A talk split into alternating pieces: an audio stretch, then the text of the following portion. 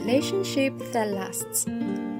If somebody tells you, I'll love you forever, will you believe it? I don't think there is any reason not to. We are ready to believe such commitment at the moment, whatever change may happen afterwards. As for the belief in an everlasting love, that's another thing.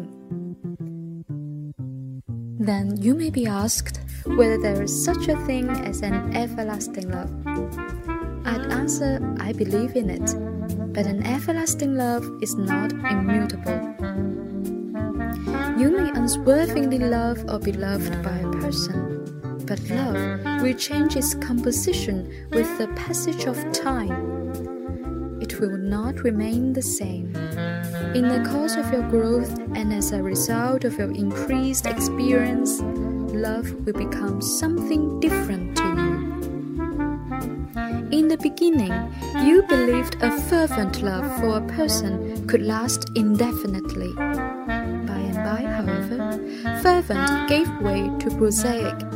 Precisely because of this change, it became possible for love to last. What was meant by an everlasting love could eventually end up in a sort of interdependence. We used to insist on the difference between love and liking. The former seemed much more beautiful than the latter.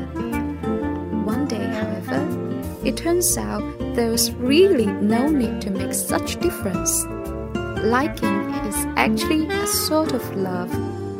By the same token, the everlasting interdependence is actually an everlasting love.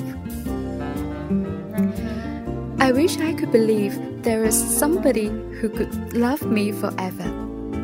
That's, as we all know, too romantic to be true. Instead, it will more often than not be a case of relationship that lasts.